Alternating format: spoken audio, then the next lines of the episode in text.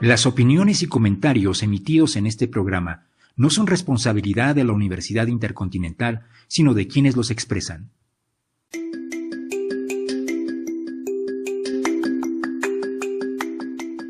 La Universidad Intercontinental, a través de la División de Ciencias Sociales, presenta Edwilcast, el podcast de la licenciatura en Pedagogía e Innovación Educativa.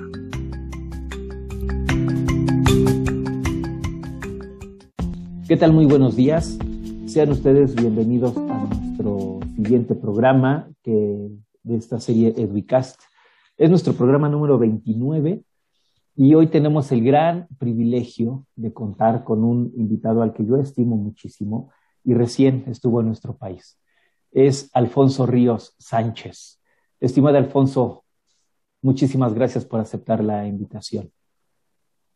Pues muchas gracias a ti, Oma, por esta oportunidad que me has de compartir un poco mis experiencias de vida contigo y con la audiencia que nos escucha a través de este podcast. Muchas gracias. Hombre, al contrario. Muchas gracias.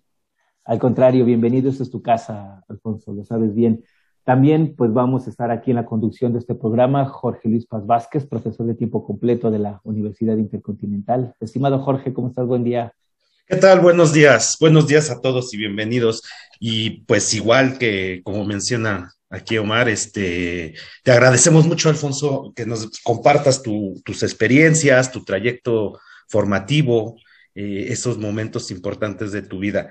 Bienvenidos a todos y bienvenido, Alfonso. Muchas gracias. Bueno, muchas gracias. Muchas gracias. Eh, no olviden de seguirnos en nuestras redes sociales, por favor. En Twitter es arroba educast, también en Facebook, arroba educast. Y antes de comenzar con esta charla, eh, agradecemos a las autoridades de la Universidad Intercontinental, eh, muy en particular al maestro Carlos Hernández y a la maestra Alba Milena Pavas, quienes generosamente se han solidarizado y apoyan incondicionalmente este proyecto de radio en línea. Pues les comentaba al principio, tenemos un importante eh, profesor, un importante personaje de la vida educativa, de la vida académica en Colombia, y ahora que yo tuve la oportunidad de conocerlo hace no mucho, fue una experiencia maravillosa. Pues en verdad te lo digo, Alfonso, la pasamos muy bien. Pues Alfonso, empecemos con esta charla. ¿Qué, qué, te gustaría compartirnos?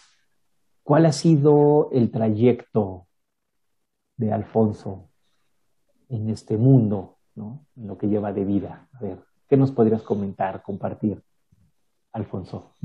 Bueno, inicio eh, contándoles que pues pertenezco a, soy de nacionalidad colombiana, nazco en el Valle del Cauca, en una pequeña ciudad que se llama Cartago, pero que por incidencias de la vida comercial de mi papá, nosotros, nosotros vivimos en Cali, pero él como era comerciante viajaba de pueblo en pueblo comercializando productos. Cuando viajó con mi mamá, mi mamá entró en terapia de, pues, en momentos de parto, y nací accidentalmente en esta ciudad Cartago.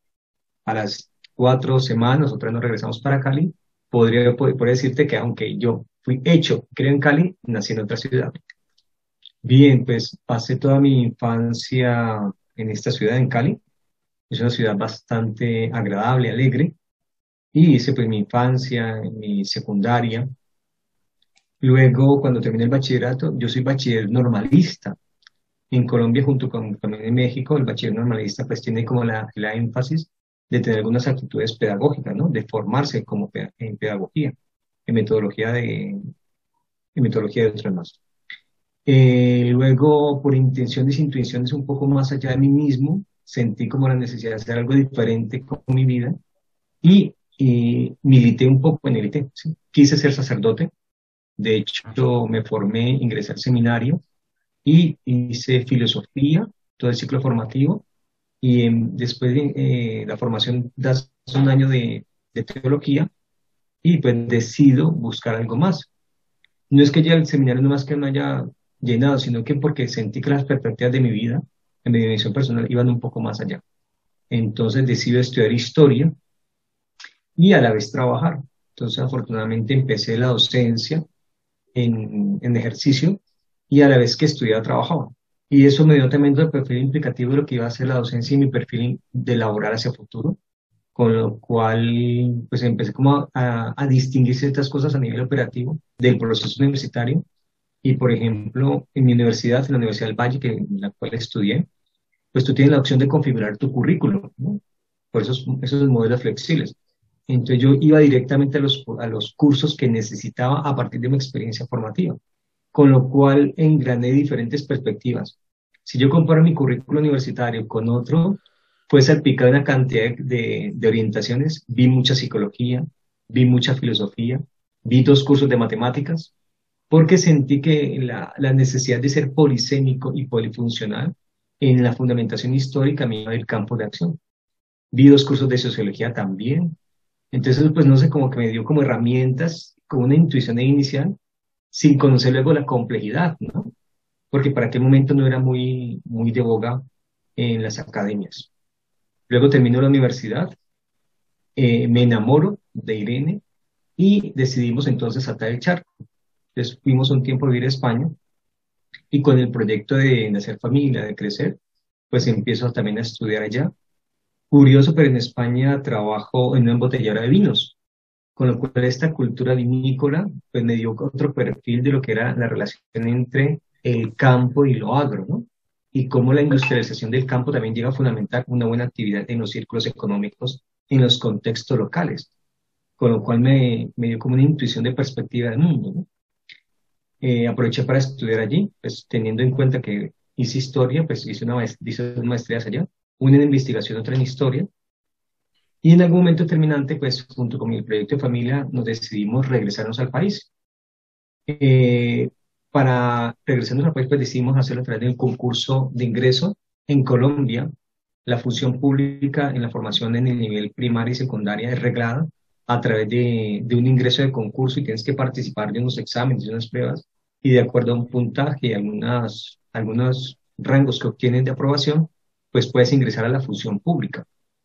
De tal forma que ganamos una plaza y la escogimos en el departamento donde había más plazas y por eso aterrizamos y llegamos acá en el Huila. Y aquí estoy contando la historia. Eh, hoy contar esta historia es un poco curiosa, ¿no? Porque es una relectura de las dimensiones, pero en el cual también van muchas personas, decisiones, acompañamientos, incertidumbres, dudas, eh, miedos que también se incluyen, porque viajar a otro país no es algo fácil. Eh, aventurarse a venir a una ciudad que no conoces, por ejemplo, un departamento que no conoces, pero siempre con la sana convicción de que si lo que haces lo haces con amor y con dedicación, hay frutos positivos que se van gestando. Pues podría resumirte eso un poco así como en pocas palabras, que es mi vida. Bueno, comparto la vida con Irene, que es mi esposo, ella es músico, es una gran mujer y somos padres de una hermosa hija, de una hermosa niña que se llama María José, que hoy pues nos enseña también y entendemos que en esa relación vamos a aprender también todos los días. Pasamos por diferentes momentos y aquí estamos contando un poco la historia. Pues actualmente me dedico a nivel académico como docente de aula. Eh, estoy terminando la formación doctoral en la Universidad Católica de Manizales y me he centrado más que todo en la formación intercultural como un proceso neutro, bueno, y también polisémico y, y, y contrahegemónico, porque siento que hay muchas necesidades de, inclusión y diversidad en los procesos de habla. Y ya no leo yo la interculturalidad simplemente como un problema de orden de culturas, sino como un problema de orden de conocimiento, que es lo que me gustaría explicarles más adelante. Claro. No, perdón, ibas a decir algo, Jorge. No, pues muy interesante la trayectoria como este, una formación multidisciplinaria muchos ámbitos, ¿no? Desde la teología, la filosofía, la psicología. Y eso supongo que te va abriendo una perspectiva de la realidad, pues multireferencial, ¿no?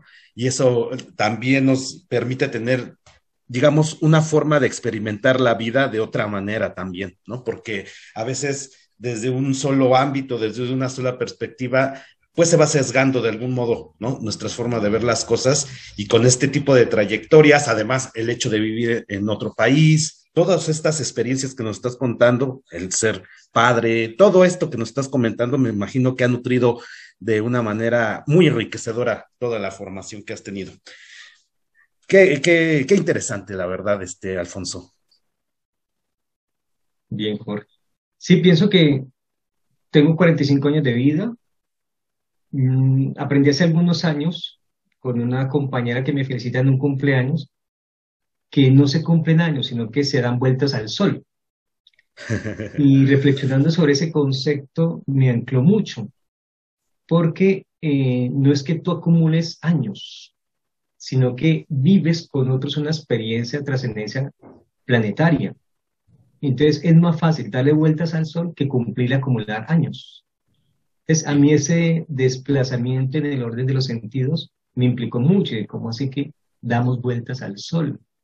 Y en, No, perdón, perdón, Alfonso, te, te, conectas unos con otros y estás en una nave que se llama Planeta Tierra, en la cual cohabitas con otras personas y no eres el único, sino que estamos dando juntos vueltas al sol. Claro. Me pareció eso es un, concepto celebrativo de que desplaza esas, esos conceptos tradicionales de cumplir años como que, ah, ya me estoy haciendo viejo. ¿sí? Claro. Y que no, no al contrario, me, me, alegró mucho porque me incorporé, ¿no? Estamos dando vueltas al sol. Sí, y en estas vueltas al sol, ¿qué personas te han acompañado que hayan dejado algo muy marcado en lo más profundo? Una impronta. Una impronta, mi estimado Alfonso. Pues es muy amplio, ¿sabes? Cuando decía que lo que llevo como experiencia de vida han sido muchas personas, muchas. La verdad que cada persona que llega a mi vida creo que me marca y me significa algo, en pequeña y en gran escala. A ver, personas así importantes, pues empezando por el nicho materno, mi abuela, ¿sí? Marcó mucho porque eh, me enseñó a, a, ver la vida desde, el, desde la dificultad que implica padecer una artritis reumatoidea, de esas que dañan las coyunturas, sin embargo, sobre eso sobrepasar y vivir una vida alegre, a pesar de que tenga dificultades, pues me, marcó mucho también. Mi primera infancia. Luego, pues mis padres, con su ejemplo, testimonio de vida día a día, mi mamá, siento que ella es una guerrera todos los días, y porque rompió muchos paradigmas para ella misma y en su contexto familiar. Muy tempranamente se divorcia de mi papá, entonces, una mujer sola levantando a tres hijos, pues el, en algunos contextos no es fácil. Y eso pues siempre claro. mucho. Y menos para ciertas generaciones, ¿no? Claro, imagínate, nosotros estamos hablando de los 80, los 90, sí, que Cali, por ejemplo, estamos hablando del boom del narcotráfico, el boom de muchas cosas, la urbanización extrema, y entonces no, no fue cosa fácil. Sin embargo, vimos el proyecto y, y, creo que hubo como un telos, como una orientación era hacer las cosas bien mi padre me enseñó un campesino que se va a la ciudad también y que con su formación de vida intentó hacer un proyecto comercial y ahí caló, ahí caló. Entonces también me enseña la constancia, poco lamentarse la vida. Y a veces yo por eso también creo que heredé también los silencios en la vida, que a veces frente a la vida, y creo que podría resumirse mi papá en una consigna, nunca llorar sobre la leche derramada. ¿sí? Porque creo que es uno de los problemas que muchas veces se consiste de que nos, escamos, nos quedamos lamentando mucho sobre las dificultades en la vida y no generamos dinamismo justamente para superarlo. Luego en el seminario conocí un gran hombre, Hernando Pinilla, eh, un maestro de vida, que la verdad que me enseñó mucho a desplazar mis propias ideas y sobre todo desde la dimensión crística, centrados en la, en la formación del Evangelio, me marcó mucho. Y otros hombres también, recuerdo muchos sacerdotes que también influyeron positivamente, pero sobre todo en, positivamente en buscar la libertad. Y que la libertad no da la institución, por el contrario, es buscar el ejercicio de vida independiente de la institución. Y en ello la referencia a lo eclesial. ¿no? Pues luego también en la universidad algunos maestros me ayudaron muchos también, que fueron también aportando significativamente.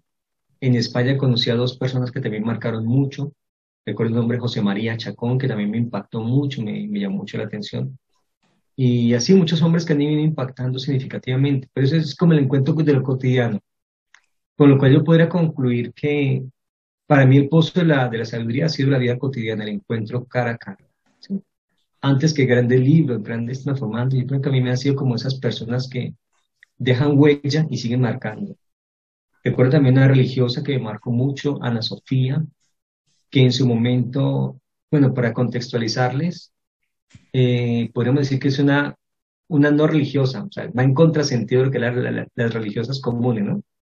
Entonces, ver esas mujeres que se, que se van a vivir en un, en un barrio muy pobre y desde ahí crear comunidad religiosa, buscar propuestas de vida alternativa, vivir la austeridad extrema. O sea, son puntos radicales que a uno le sorprende. como que una monja que uno piensa que siempre tiene comodidades, ¿no? Por el contrario, siempre como hacia la frontera, hacia los puntos de, de, quiebre, hacia donde realmente hay necesidades, ¿no?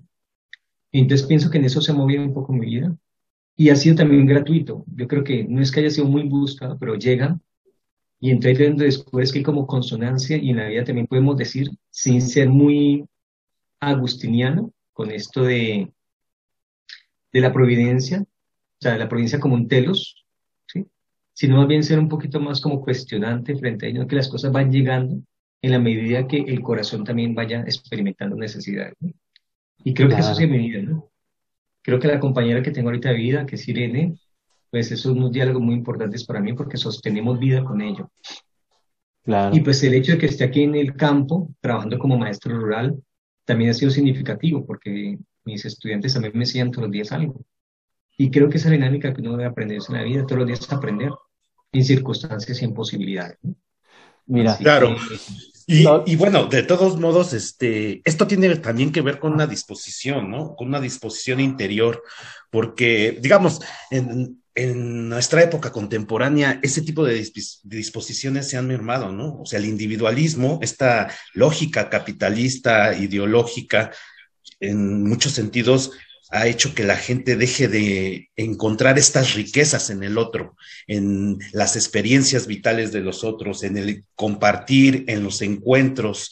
Es, definitivamente, eh, me parece que ir contracorriente, tomar esas disposiciones, esas actitudes frente a las cosas, frente a la vida, frente a las personas, el tener la apertura para poder intercambiar, aprender, saber que el otro tiene mucho que aportarnos a nosotros, estar abierto a eso, me parece que ya eh, eh, es, es, difícil de encontrarlo en muchos sentidos, ¿no? Bueno, este, pues antes de continuar, está súper interesante todo lo que nos estás diciendo, Alfonso, pero antes de continuar, vamos a presentar nuestra primera canción, así es que si gustas decirnos cuál es el nombre, de qué se trata, por qué esa canción, adelante, Alfonso, a ver, dime. Bueno, la primera canción que quiero presentar se llama Tren al Sur, es justamente de Prisioneros y este grupo chileno marcó pues mi infancia y mi adolescencia, porque pues en la época, de a finales de los, 90, de los 80, principios de los 90, el boom del rock en español empieza a ser muy fuerte a nivel latinoamericano. Y me marca sobre todo porque cuenta dos momentos, ¿no? Cuenta como eh, Jorge González, el que escribe la, la canción, eh, narra dos momentos, como la mañana y la tarde, ¿no? en la canción. Y en la mañana como las expectativas, la vida, y a mediodía como el cansancio que implica. Sin embargo, el desplazarse en un tren es como también diferente, porque dice, no te burles de mí porque viajo en tren. ¿sí? Entonces, cuando tú haces rupturas de vida, justamente tú tienes que hacer unos quiebres en tus congéneres. Y muchas veces hay unos acervos culturales que nos dan limitaciones para poder hacer rupturas. Y creo que cuando tú te montas al tren, eres capaz de hacer una ruptura, ¿no? Y creo que esa es la vida constante. Y me gusta que sea justamente al sur, en oposición del norte. y los que estamos un poquito con, con nuestras posturas un poco epistemológicas y demás, un poco de esta epistemología de eso, sabemos que tenemos que buscar dentro de las coordenadas de la Rosa de los Vientos otras alternativas. ¿sí? Ya el norte ya, ya venció por sí mismo, ya venció, ya venció. ¿sí? Y cada vez lo demuestra más estamos acabando el mundo por esa visión de norte. ¿Qué tal si vivimos más hacia el sur, miramos más hacia el oriente, un poco más hacia el occidente, en todos los contrasentidos que puedan darse y buscar en la rosa los vientos, en esa conjugación de coordenadas, nuevas perspectivas? Así que siempre cantaré en los karaokes en casa, tren azul. Siete media en la mañana, toca la ventana, estación central, segundo carro ferrocarril que me llevará al sur.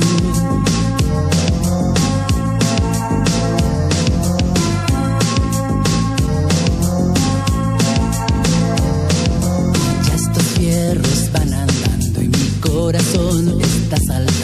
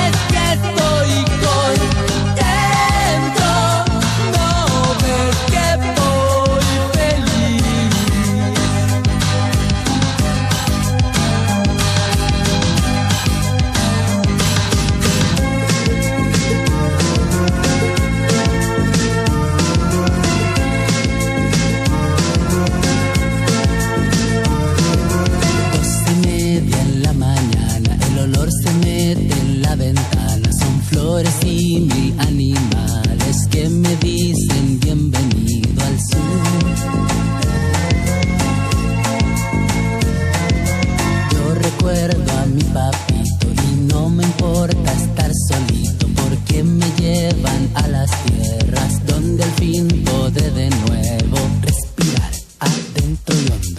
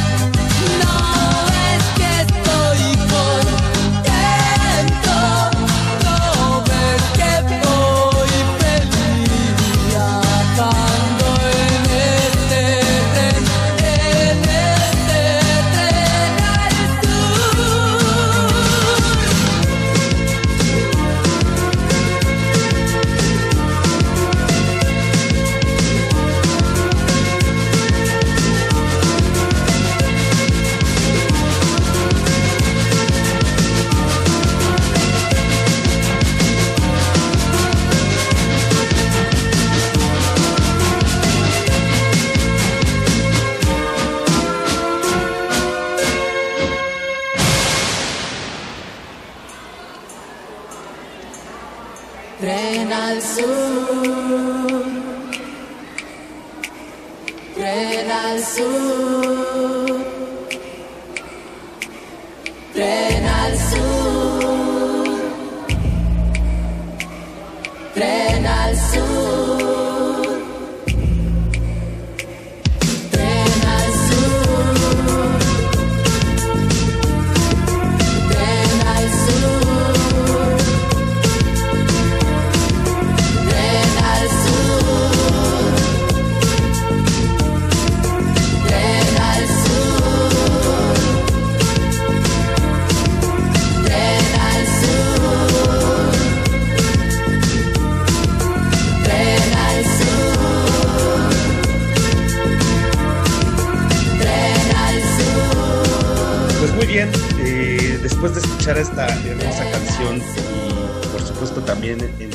El, el significado que tiene para nuestro invitado, pues empezamos con nuestra segunda parte del programa y a mí me interesa mucho, después de lo que te estaba comentando, ya habías hecho una precisión de eso, ¿no? No es tanto los libros, sino las personas, la experiencia vital, los encuentros, los desencuentros, por supuesto, pero sí, a mí sí me interesaría mucho y creo que a nuestra audiencia también, ¿quiénes son esas personas de las letras? Esas personas de las humanidades, esos intelectuales que también han tenido un impacto importante en Alfonso, en su trayectoria, en sus decisiones, en su forma de ver el mundo.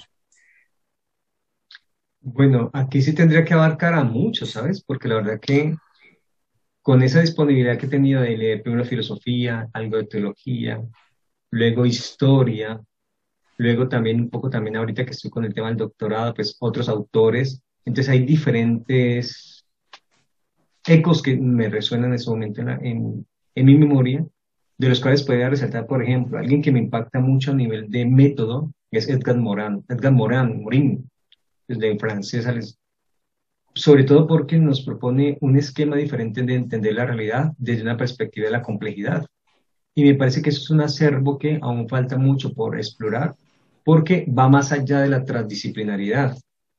Intenta ver la posibilidad de ver lo, la parte del todo y el todo en la parte. Esa doble relación creo que es significativa porque nos permite vernos como asociativamente implicados, pero también distintamente asociados con otros. Y estos alcances creo que no son fáciles para algunas disciplinas a nivel académico, porque justamente la disciplinaridad coloca límite del conocimiento. Esto es sociología, esto es filosofía, esto es educación, y esas distinciones a nivel de comprensión creo que le hacen las rupturas que no muchas veces nos permite conjugar visiones del mundo cuando vamos a la cotidianidad. Y creo que ese sesgo dicotómico que plantea y que sesga la disciplina es lo que muchas, muchas veces nos permite que los profesionales en las diferentes disciplinas puedan entender la complejidad de los procesos que te dan en la cotidianidad para entender la vida desde sus diferentes dinamismos. Porque justamente estamos con el aparato ideológico del método científico que implica nuestras disciplinas. Desde esa perspectiva me llama mucho la atención Edgar Morin.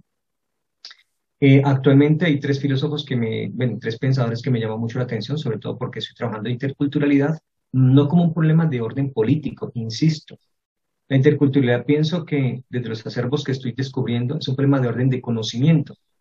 Y aquí eh, Raúl Fornet Betancourt nos aporta de que las diferencias que tiene el, entendimiento intercultural para que logre ser comunicativo se da en que se encuentran dos mundos completamente opuestos, ¿sí? dos formas de mundo, dos visiones del mundo, dos cosmologías, dos cosmologías.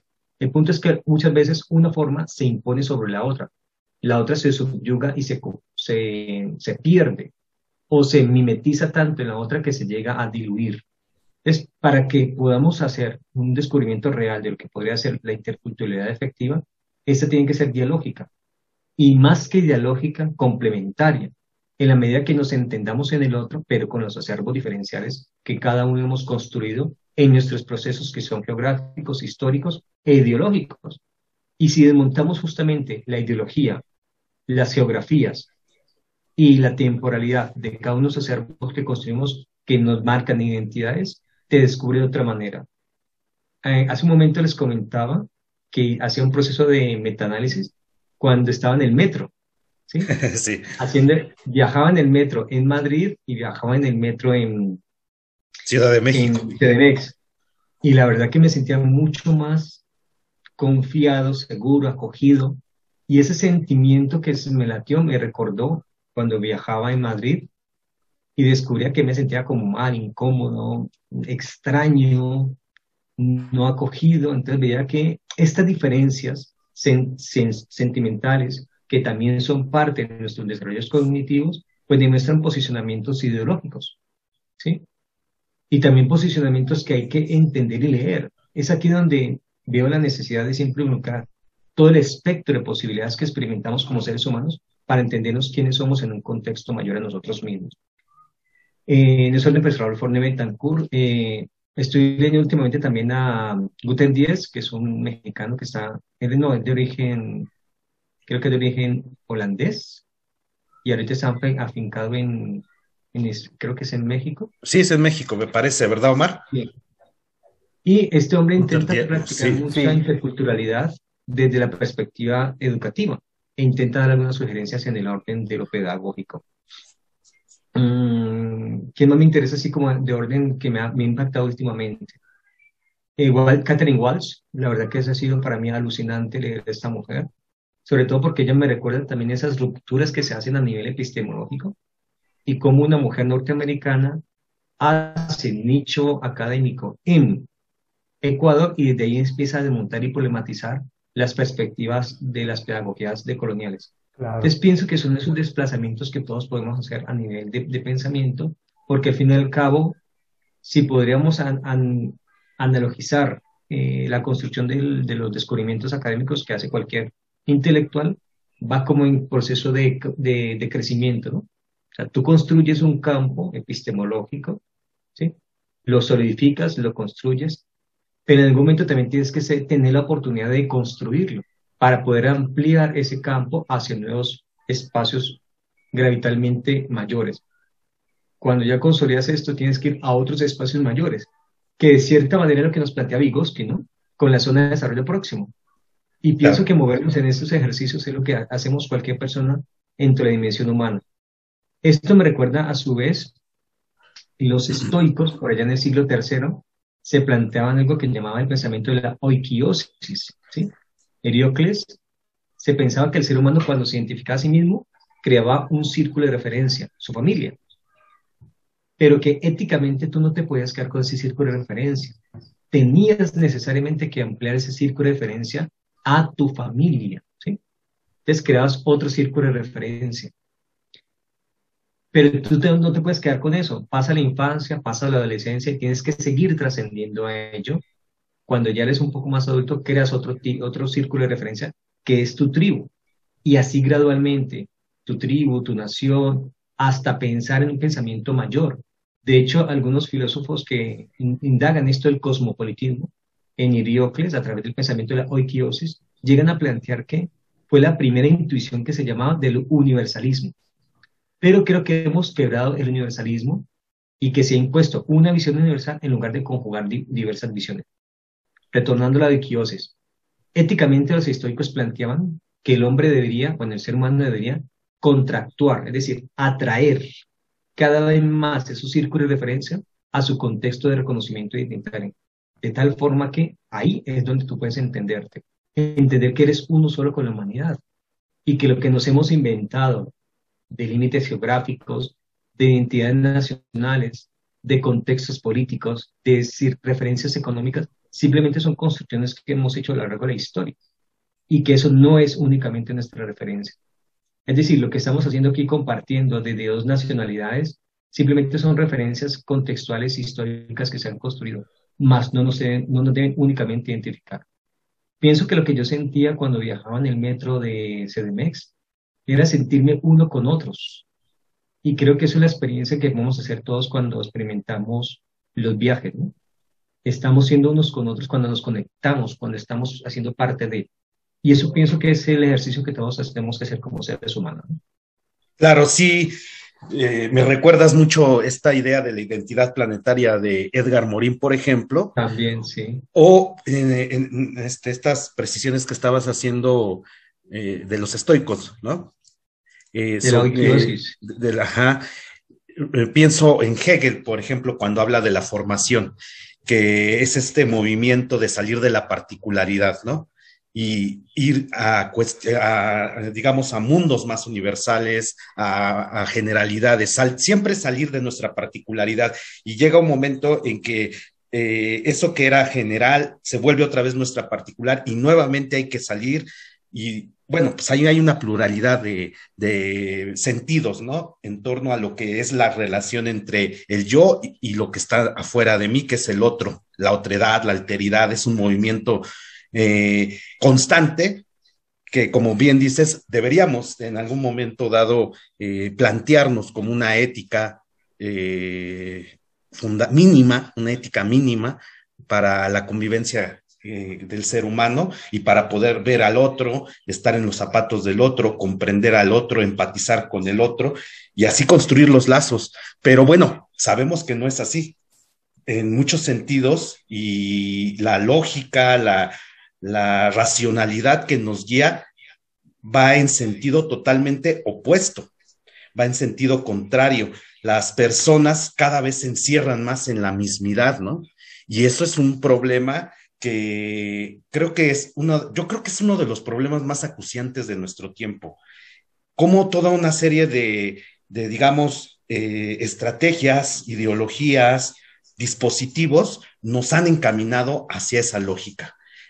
En ese sentido, ¿tú cómo ves nuestra posición hoy en el mundo?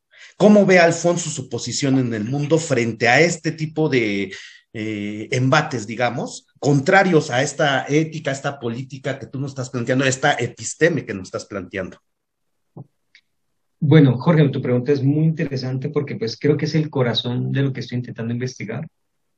Eh, por experiencia personal, cuando viví en España, y eso que vivía con un componente, o sea, hablamos el mismo español, pero con acervos identitarios y significativos completamente diferentes. Eh, y creo que allí experimenté en dos momentos algo que me marcó mucho. ¿sí? Eh, en algún momento sentí xenofobia. ¿sí? Entonces, eso me marcó mucho. Experimenté estos sentimientos. Entonces decían, bueno, si estamos aportando, si estamos colaborando, si estamos pagando nuestros impuestos, si estamos viendo nuestros ejercicios de comportamiento saludable, aportamos a la comunidad y aún se sigue viendo actitudes xenófobas. Eso me siguió interiormente movilizando y llegué a entender que el ser humano se afinca y se arraiga en, en ideologías, en conceptos. Y conceptos que muchas veces se convierten en trampas y en jaulas. Y eso es un problema muy serio para nuestras identidades culturales. Cuando mi identidad llega a ser un estanco que no me permite ver al otro y reconocerle en su pluralidad de sentidos muy diversos a los míos, creo que esas son las ideas que justamente tenemos que desplazar de nuestras construcciones históricas, geográficas y contextuales. Yo siento que la humanidad en este momento está atravesando por dos grandes posibilidades. Pueden haber intermedias. Una que podría llamarle el extremo solicismo, que es esas máximas que caracterizaste ahora, centradas en el ego, en el yoico, en esas aptitudes de superación, lógicamente alimentadas por un mundo hiperconsumista que nos permiten y desgastamos nuestras vidas pagando una cantidad de cosas que son innecesarias en nuestra vida, gastándonos en algunos lujos innecesarios también. Esas autocompensaciones que hacemos por, la, por participar de este mercado que nos exige ciertos estándares de vida, y como frustración no alcanzan dichos están, entonces compensamos haciendo actitudes egoicas y de consumismo. Es, esas actitudes solicistas creo que tenemos que empezar a desvelarlas, trabajarlas y procedimentarlas. Creo que todos pasamos por esos filtros. Frente a ese solicismo, creo que la alternativa podría ser otras posibilidades que podríamos decirles hoy que podría ser más, un poco más cosmopolitismas y universalistas, no he encontrado como un concepto todavía en paralelo para el solicismo, pero pienso que cuando nos sentamos, nos sintamos todos miembros de y partícipes de una, una experiencia mayor a nosotros mismos, creo que vamos a cambiar mucho de nuestras opciones preferenciales diarias, entre ellas las del consumo. Pienso que estamos gastando tanto en tema y metiéndonos tanto en el tema del consumismo ¿Qué es lo que limita nuestra visión de mundo? Creo que eso es lo que nos está marcando tanto, que no nos permite ver un poco más allá de nosotros mismos. Si hacemos simplemente un balance de la cantidad de comida que se gasta y que se tira para no compartirlas con las personas que lo necesitan, pues estamos viendo los grandes desequilibrios que tienen nuestras sociedades en, todo, en todos los países, no solamente en Estados Unidos, en Colombia también pasa lo mismo. Los restaurantes botan comida exagerada, sobras, comemos más de lo que necesitamos. Hay una cantidad de prácticas que realizamos en nuestra cotidianidad que no son necesarias ni justas. Entonces pienso que el ser humano atraviesa por una situación bastante límite y creo que la pandemia no la hemos evaluado como corresponde y creo que estos nuevos aprendizajes que tenemos que hacer van en camino más hacia el pensamiento comunitario, colectivo, grupal, que hacia el pensamiento individual, solicista. La pandemia nos enseñó algo, que todos tenemos una sola condición, ¿sí? Y que la condición no es de país ni de clase social, sino que todos somos una condición, la condición humana. Y pienso que eso es lo que tenemos que volver a lenguajear, es decir, volver a hablar sobre ello. Somos una especie, la especie humana. Aquí no hay razas, no hay entidades nacionalistas. Eso fue hace, dos, hace dos siglos, cuando nos inventamos las naciones. Sí, y aún seguimos creyendo en ellas, ¿no? Si, o sea, si nosotros vamos el pensamiento filogenético más allá de nosotros mismos, podemos intentar hacerlo. Pero cómo se quiebran esto y cómo aprendemos cosas nuevas, pues creo que la, la mayor enseñanza que podemos hacer es ver la cotidianidad. Y creo que de ahí está como la riqueza. Lo que yo siento es que muchas veces eh, a través de diferentes dispositivos, llámese medios de comunicación, llámese también, y aquí va a ser una contracrítica, llámese sistemas educativos, creamos algo que, que, los, que los psicólogos llaman la disonancia cognitiva. Así es. ¿Y a qué podemos llamar esta disonancia? Tú ves algo y piensas que no es. ¿sí? estás viendo la pobreza, pero justifica la pobreza racionalmente diciendo, no, el pobrecito es que no se esforzó lo suficiente para poder buscarse un nivel de vida, entonces pobrecito él, yo me quito de la responsabilidad. Es pobre porque quiere. Sí, exacto. reducimos, reducimos el mundo a eso, a esas consideraciones mentales, en lugar de ser emergente y preocupante y empático, hombre, ¿qué necesitas? Ya solucionaste el problema del día, un pan, un arroz, cualquier cosa, compartir. Ya, no hay más cuestionamientos. Imagínate, la, la naturaleza nos enseña todos los días eso. O sea, escuché hace un tiempo algo muy fuerte y decíamos, es que los seres humanos somos, somos los únicos animales que matamos animales para meterlos al congelador. me quedo sonando, ¿cómo así que matamos animales para meterlos al congelador? Sí. Nosotros con esa vida planificada, sofisticada, estilizada, materializada, consumimos más de la naturaleza pensando que mañana no existe y sin embargo en ese pensamiento guardamos en el congelador carne, ¿sí? Es claro, en, esa tónica yo creo que en algún momento vamos a, tener que hacer algunas quiebres.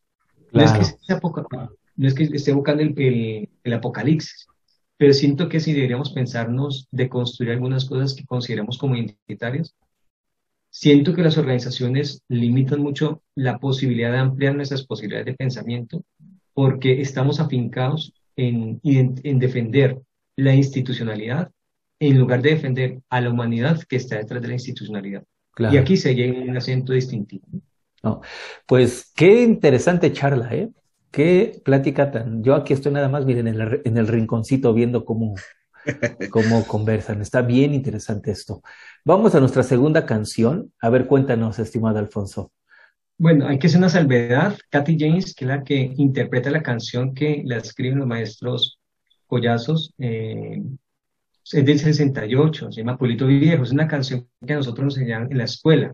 Y siempre me recuerda esa cultura andina del pueblito viejo, ¿no? Pueblito consentido. Empieza cantando la lunita. Pero ¿por qué te, me gustaría que se interpretara con Kathy James? Esta es una chica, creo que es belga, que se afincó en esta zona de, del eje andino y desde aquí pues canta y lo canta, hace bonitas canciones.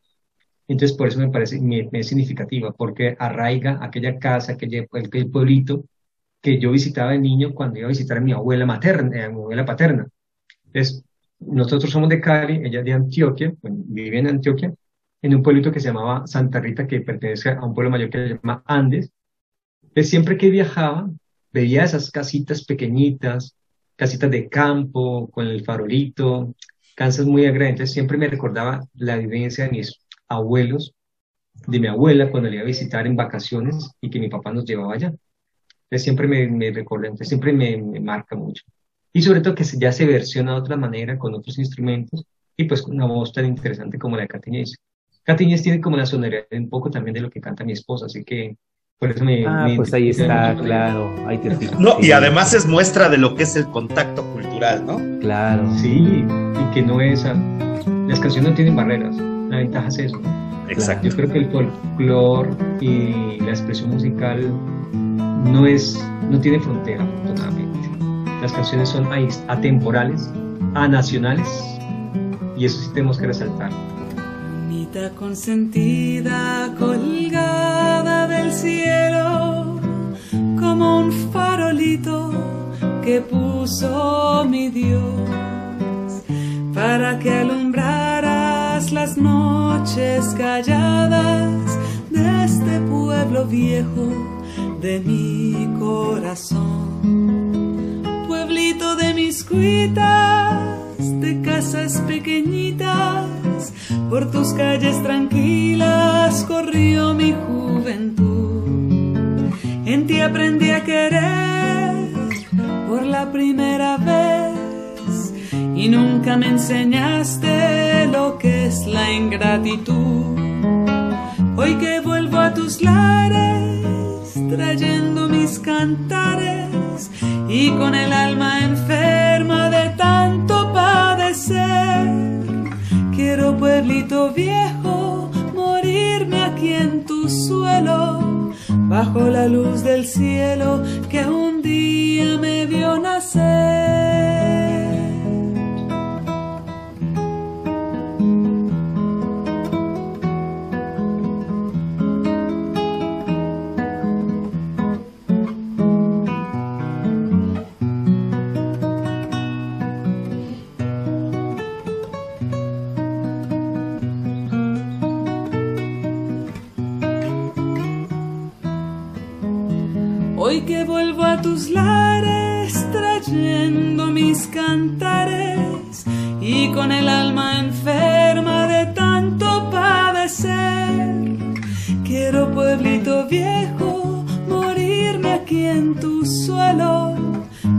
La luz del cielo que un día me vio nacer.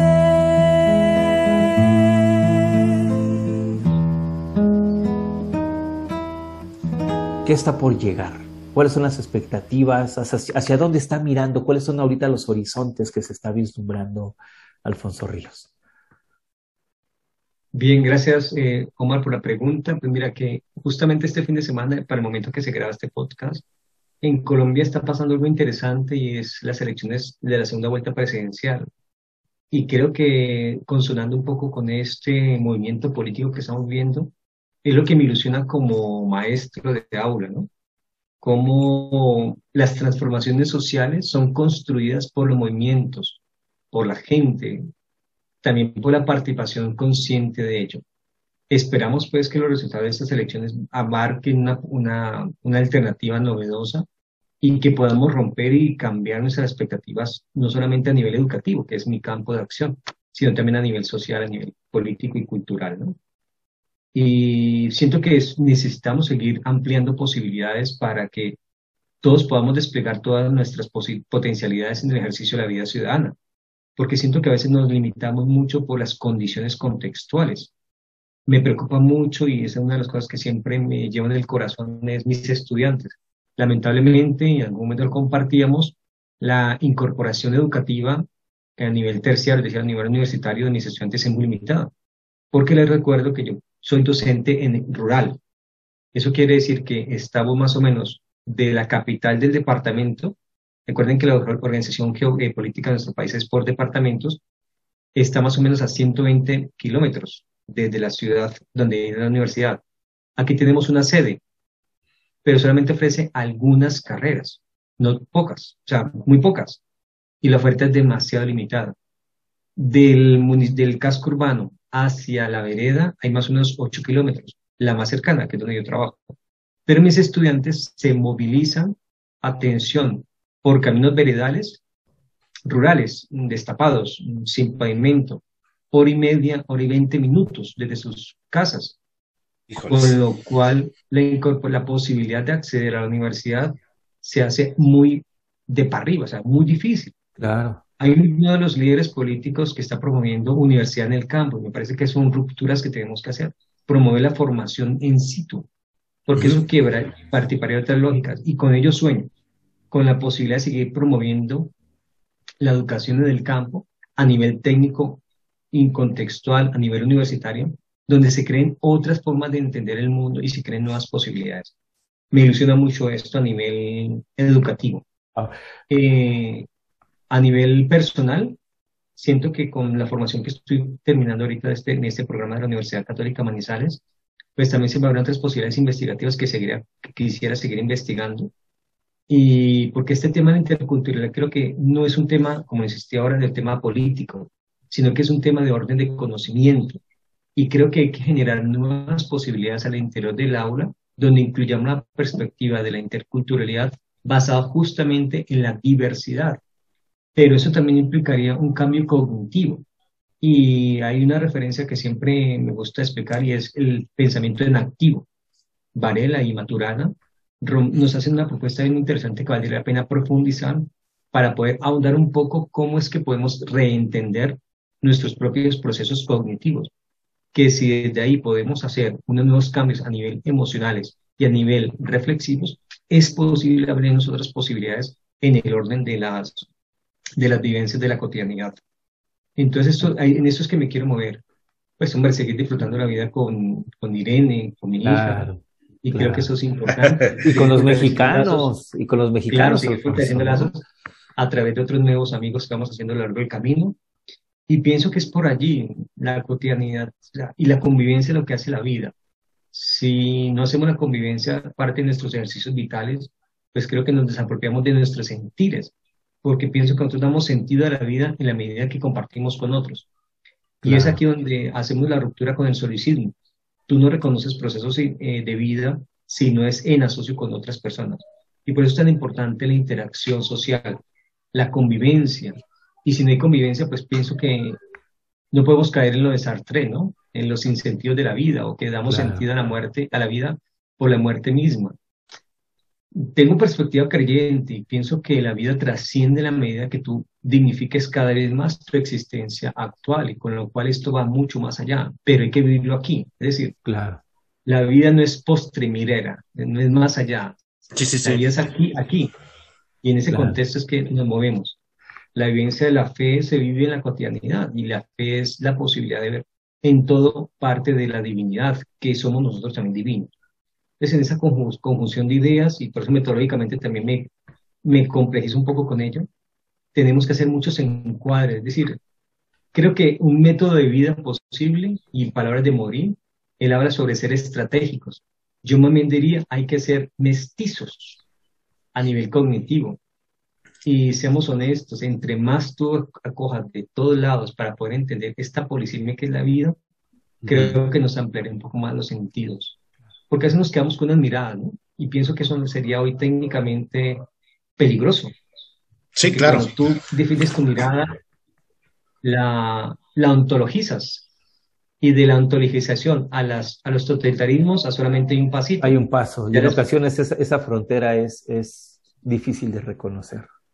Sí, de hecho, los ontologismos, y pues nos los planteó Hannah Arendt, Totalitarismo, el libro, capítulo 5, sobre la educación, es un texto que hay que leerse siempre. ¿Cómo fue necesario que un totalitarismo como el que se planteó el pensamiento Ray llegó a ser un pensamiento tan aberrante? Pues pienso que esas son las advertencias que tenemos que hacer. Pienso que, volviendo a seguir unas palabras, hay que ser estratégico, hay que intentar coger de todas las armas, de todos los árboles posibles hacer nuestras propias confusiones, nuestras propias híbridos, nuestras propias mezclas y allí emerger. Porque pues, cuando ustedes acogen de una sola cosa, pienso que es problemático. si en algún momento me acusaría de ser híbrido, creo que sería el primero. de ser ecléctico de una vez. Aquí, aquí en México le llamamos de carne, chile y mole. Porque, a ver, aunque las costumbres de vida muchas veces llegan a, darse en algunos momentos bajo algunos principios, pero pienso que a nivel cognitivo debe ser plural, es decir, te acostumbras a ciertos hábitos de vida cotidiana porque la costumbre te emerge, ¿no? Es decir, tú te acostumbras a ciertos patrones de comportamiento por los círculos familiares en los que te envuelves, por las costumbres sociales en las que te desarrollas, por las instituciones en las cuales trabajas. Pero creo que a nivel de pensamiento sí tenemos que buscar más, ser más híbridos. Claro. Y yo por ello podría decirse que tenemos que ser mestizos. Nuestras identidades culturales son mestizas. Y creo que eso es nuestro locus de pensamiento, la hibridación. Otras formas, no sé. Yo pienso que no, sé si serían correspondientes a las necesidades. Y es aquí practicar métodos diferentes, ¿no? Si yo tengo que desplazar mis ideas porque la realidad no corresponde con lo que se está experimentando, pues listo. No es malo aprender otras cosas. Entonces, no, y esta es una gran ofensiva epistemológica contra la superespecialización de lo que estabas comentando en un inicio, ¿no? Y esa tendencia a compartimentalizar todo, todo, incluso hasta los movimientos sociales, hoy los vemos en esa dinámica.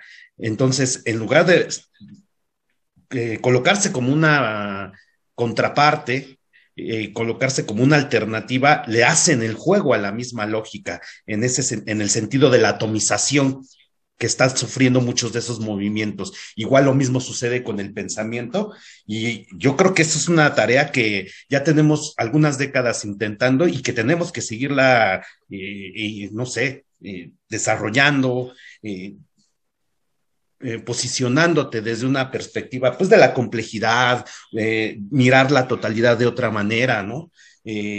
no, no, no ver desde estos sesgos que se nos han impuesto, sobre todo a, modo de nichos de mercado y segmentos de marketing, ¿no? Sí, la prisión que nosotros mismos nos colocamos, nos colocamos sogas a nuestros cuellos y creo que estamos pasitos a la horca y es pensarnos que las identidades nos van a salvar. Pienso que no, o sea, ningún proceso solicista puede ser reconocimiento de nuestra condición humana y esto va mucho más allá de nosotros mismos. Es decir, cuando nosotros nos anclamos en algunas ideas, queremos que esas ideas se definan por sí solas, creo que estamos colocando nuestros propios tabureques, límites. Entonces, por eso pensaría que más bien hay que desplazar, hay que practicar lo interreño, ¿no? Lo que está más allá del límite de la frontera. Y creo que es un, hasta un posicionamiento estratégico. Eh, hay una historia personal, una anécdota personal. Estamos viendo ahorita en el campo, con Irene construimos una nueva casa y eh, estamos empezando a, a, sembrar productos de, de, huerta, laguitos de peces, algunas gallinitas. Y estamos intentando comer de esto, muy, en muy pequeña escala, pero es eso, ¿no?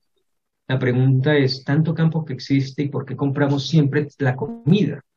O sea, a mí me cuestionó muchísimo cuando llegué aquí al colegio eso. ¿Por qué comprar comida si hay campo? O sea, parece una pregunta reductiva y, cortita, pero me parece que va mucho más allá. no, tiene impacto, pues. Invita a pensar cómo nos hemos conformado, estructurado, ¿no? Como sociedad, como entes particulares, que a pesar de que llegamos a otros espacios pensándonos alejados de la urbe y de, y de, y de lógicas dominantes, tarde o temprano llegamos a, a lo mismo, Sí, sí, sí. Aunque el entorno nos aunque sí, es, que, es que aunque el entorno nos presente otras oportunidades, a tarde o temprano parece que buscamos lo mismo. Siento que hay muchas personas que están optando por ese tipo de, de propuestas de vida, de buscar alternativas justamente al sistema. Sí. Hombre, no soy antisistema porque yo soy el sistema por sí mismo. Soy maestro y somos más sistemáticos que cualquiera. Claro, Pero Sí, sí, sí, yo tengo, tengo que reconocer mi ambigüedad. Es decir, yo soy sistema, pero también intento ilusionarme con lo, con lo alternativo. Bueno, y de todos modos, nadie se puede salir de su historia. Eso es imposible. Ese es, más bien eso, yo creo que esa ha sido una de las inocencias, por no decir otra cosa, de la izquierda. Creer que puedes este, bordear por fuera del sistema. Y no quiere decir que no te puedas ir a los límites y de momento hacer algún acceso, alguna hendidura, alguna escisión para modificar ciertas cosas, pero de eso a colocarte por fuera del sistema, eso me parece completamente mm, imposible, ingenuo de alguna manera. Todos pertenecemos a una historia y todos estamos atravesados por las mismas dinámicas del poder, por las mismas dinámicas eh, que quizás que oprimen o injusticias o un tipo de violencia objetiva y pues sobre esa base, entendiendo eso, es donde se tiene que actuar. ¿O cómo ves? Sí, pienso que es igual. A ver, el pensamiento alternativo creo que nos da la posibilidad de soñar con algo diferente, pero entendiendo quiénes somos. Es decir, claro. si yo sueño en la escuela como otra alternativa, pues tengo que pensar en la escuela y tengo que verlo de ahí. Pero el hecho de soñar, de visualizar el interregno, el espacio de límite, me da posibilidad de transformar esa pensaría que es un doble movimiento, ¿no? El movimiento de horizonte, pero, y el, pero a sabes que se convierte en, en, en horizonte de posibilidad de transformación, pero que tampoco se puede quedar ahí, sino que otra vez vuelve y eso es algo cíclico y eso es recurrente, es un bucle de construcción continua.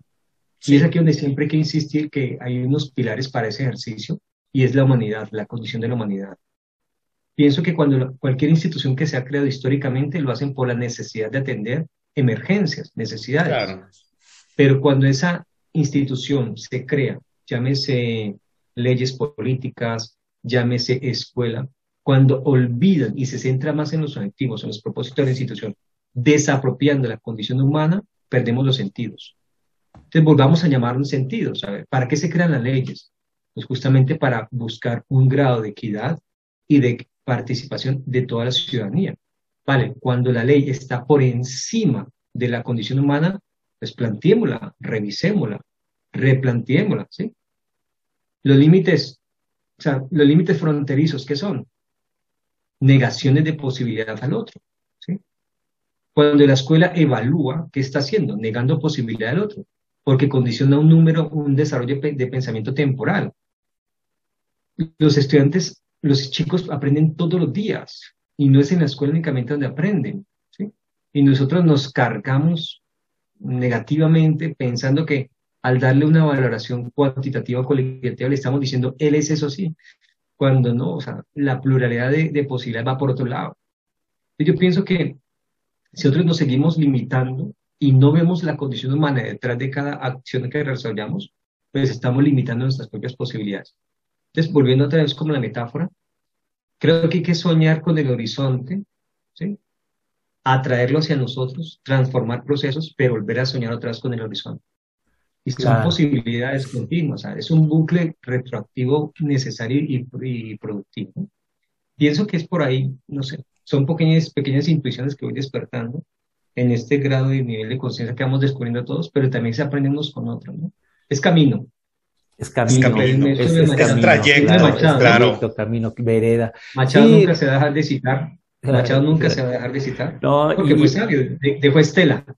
No, y, y, la, y, las ideas, las, cuando las planteas, hablamos de esperanza, de fe, claro, la fe es elemental, sustancial, ¿no?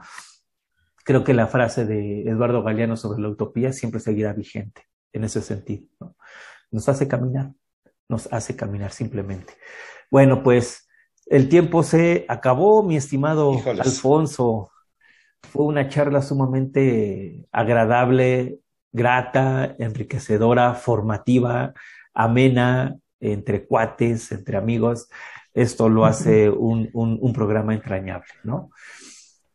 Tu última canción, antes de pasar a despedir este, este, nuestro programa número 29 de esa serie Educast, Tú elegiste a Alex Ubago con la canción, aquí la tengo apuntada, Sin miedo a nada, cantante español. No sé si es también autor, no sé si es, no recuerdo si es cantautor, pero es cantautor, ¿verdad? Sí, sí, lo es. Bueno, pues a ver, ¿por qué Alex Ubago? ¿Por qué esta canción? Bueno, porque me remembra una época de mi enamoramiento con Irene, quien es mi compañera de camino y se lo homenajeo a ella porque estuvimos un tiempo, pues ella estaba aquí en Colombia y yo estaba en España, y entonces recordaba pues esa forma de enamorarme de ella, entonces siempre quería recordarla tenerla en mi corazón. Entonces la hago como un homenaje a ella. Ah, qué bonito, qué bonito. Muy bien. Qué, qué padre, qué romántico, ¿no? Pues... Mira que esas son cosas también que he aprendido, ¿no? Yo creo que con la vida no hay que perder esas pequeñas pinceladitas de vida, porque al fin y al cabo tenemos que crear nuestros ritos personales, nuestros ritos de vida también. Es decir, claro, claro. la vida tiene que ser un rito continuo, la, la vida es un rito continuo que hay que homenajear, dar gracias, trascenderla también. Y, esos son actos significativos. ¿no? Claro. Pues no olviden seguirnos por nuestras redes sociales, arroba educast para Twitter, arroba educast para Facebook. Y con esta canción despedimos el programa de hoy. Alfonso Río Sánchez desde Colombia, un abrazo y una gratitud muy profunda por haber estado con nosotros en, el programa de hoy. Alfonso, muchísimas gracias. Y qué mejor este, manera de, despedir el programa que haciendo homenaje a una de las experiencias humanas más hermosas. Que es el amor. Conflictivas, pero hermosas como el amor. Jorge, muchas gracias. Omar, muchas Hasta gracias. luego. hombre, al contrario. cuate, Un placer. me gusta. Muchas gracias. Muero por suplicarte que no te vayas mi vida. Me muero por escucharte Decir las cosas que nunca digas, más me callo y te marchas. Mantengo la esperanza de ser capaz algún día de no esconder las heridas que me duelen al pensar que te voy queriendo cada día un poco más. ¿Cuánto tiempo vamos a esperar? Me muero por abrazarte y que me abraces tan fuerte. Me muero por divertirte. Y que me beses cuando despierte acomodado en tu pecho hasta que el sol aparezca. Me voy perdiendo en tu aroma, me voy perdiendo en tus labios que se acercan susurrando. Palabras que llegan a este pobre corazón. Voy sintiendo el fuego en mi interior. Me muero por conocerte, saber qué es lo que piensas abrir todas tus puertas y vencer esas tormentas que nos quieran abatir, centrar en tus ojos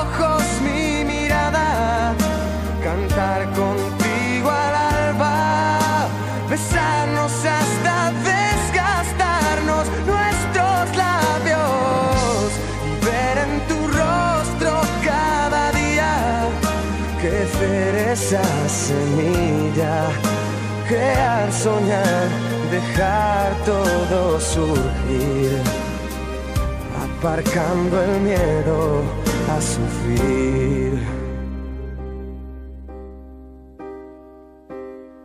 Me muero por explicarte lo que pasa por mi mente, me muero por intrigarte y seguir siendo capaz de sorprenderte, sentir cada día ese flechazo al verte. ¿Qué más dará lo que digan? ¿Qué más dará lo que piensen si estoy loco? Es cosa mía y ahora vuelvo a mirar el mundo a mi favor vuelvo a ver brillar la luz del sol. Me muero por conocerte, saber qué es lo que piensas, abrir todas tus puertas, vencer esas tormentas que nos quieran abatir, centrar en tus ojos mi mirada, cantar contigo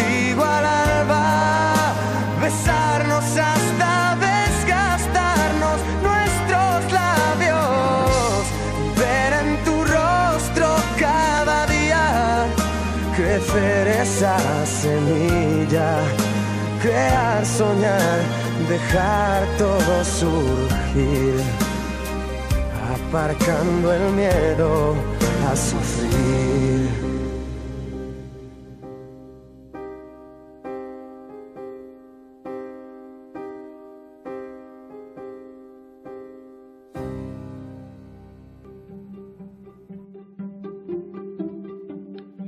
Gracias por escuchar este episodio de Eduicast.